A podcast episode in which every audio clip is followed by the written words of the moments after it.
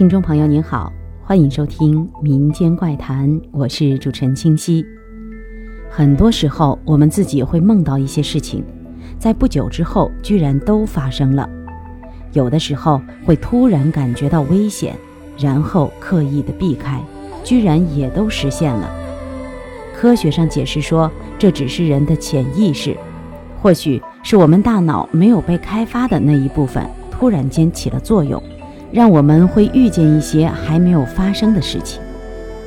李叔叔是我爸爸的好朋友，在离我们市区不远的一个县城里工作。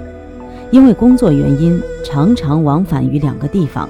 那时候路还不太好，其实路途不算远，但那时候坐车大约需要近三个小时的时间，而现在不到一个小时就到了。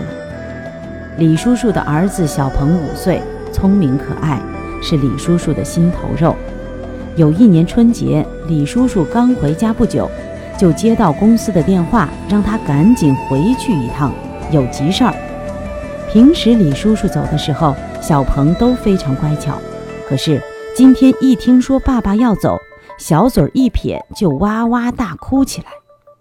李叔叔看得心疼，于是就让老婆抱着孩子送他去了车站。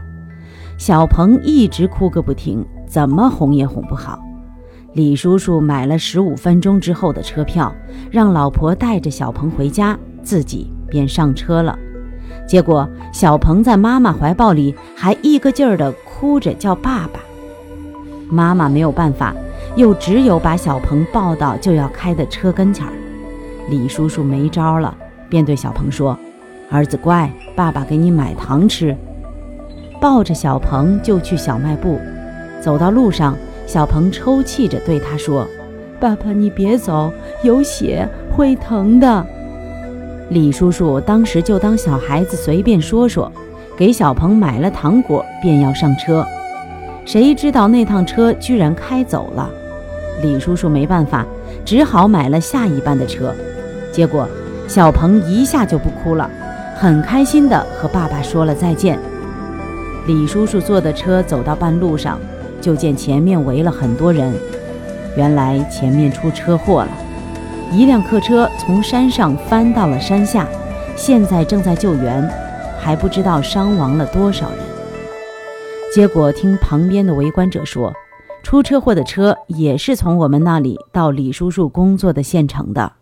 李叔叔惊出了一身冷汗，按时间来算，这辆出车祸的车正是他之前错过的车。他又想起了小鹏对他说的话：“爸爸别走，有血会疼的。”难道说小鹏能感觉到什么吗？这件事情已经过去很久了，李叔叔还逢人便夸是小鹏救了他的命，他也更加的疼爱小鹏了。好了，今天的民间怪谈就到这里，下期再见。